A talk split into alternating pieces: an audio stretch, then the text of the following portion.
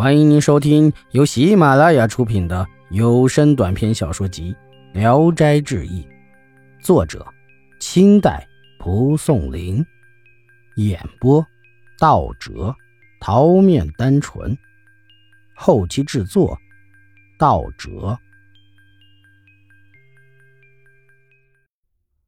口技。村里来了一个年轻的女人，大约有二十四五岁。他带着一个陈药的皮囊到这里来行医看病，有的人找他去看病，他自己不能开药方子，要等到晚间问一问各位神仙。晚上，他把一间小房子打扫得干干净净，把自己关在里面，大伙围绕在门窗口，斜着头，侧着耳朵，静静的听，只听见里面在小声私语，谁也不敢咳嗽一声。屋里屋外黑洞洞的一片，没有一点动静。大约到了半夜的时候，忽然听到门帘微动的声音，女子在屋里说：“九姑来了吗？”一女子回答说：“来了。”又问：“腊梅也跟着九姑来了？”好似一个丫头的声音说：“来了。”三个人话语间杂，唠叨起来没个完。过了一会儿，又听到连钩散动的响声。女子说：“六姑来了。”接着听到几个女子杂乱的说话声。春梅也抱小郎君来了吗？一个女子说：“这个顽皮的小家伙，怎么哄也不睡，定要跟来。身子好像有百十斤重，背着真累死人。”马上又听到女子殷勤的接待声，九姑的问询声，六姑与姐妹们的寒暄客套声，两个丫头互相慰劳声，小孩的嬉闹声，一齐嘈嘈杂杂的传出去。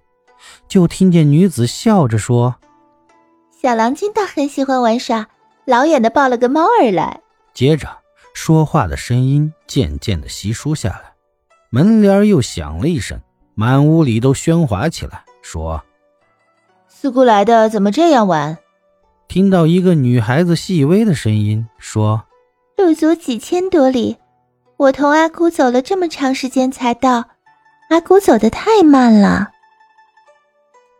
于是，个人问寒问暖的声音，移动座位的声音，招呼着加座的声音，各种声音并作，喧闹满屋。有一顿饭的功夫才静下来，接着就听到这女人问病求药的声音。九姑说当用人参，六姑认为当用黄芪，四姑说该用白术。协商了一会儿，听到九姑叫人拿笔墨砚台来，不久就听到折纸的刷刷声，拔下笔帽扔到桌子上的叮叮声，隆隆的研墨声，接着。就听到把笔投到桌几上的碰撞声，抓药包纸的簌簌声。过了一会儿，女子掀开门帘，招呼着病人的名字，把药包和药方一起递了出来。她转身入室后，立刻听到三位姑娘作别的声音，三个小丫头的道别声，小儿丫丫的叫声，小猫的呜呜声，又一时并发起来。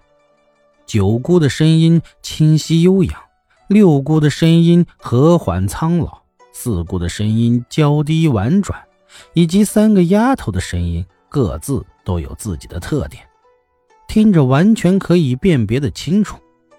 大家感到很惊讶，认为真的是神来了。回家试试药方也并不灵验，这就是民间流传的口技，特意借这种方法卖药罢了。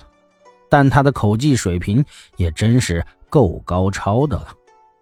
以前朋友王新义曾讲过，他在京城时偶尔从集市上经过，听到一阵管弦音乐的声音，围着看的人好像一堵墙。他到眼前一看，是一位少年用优美的声音在演唱，他手中并没有乐器，只用一个指头按着脸颊，一边按一边唱。听起来铿锵有声，与弦乐没有什么差别，也是口技者的后代呀。本集演播到此结束，谢谢大家的收听。喜欢请点赞、评论、订阅一下。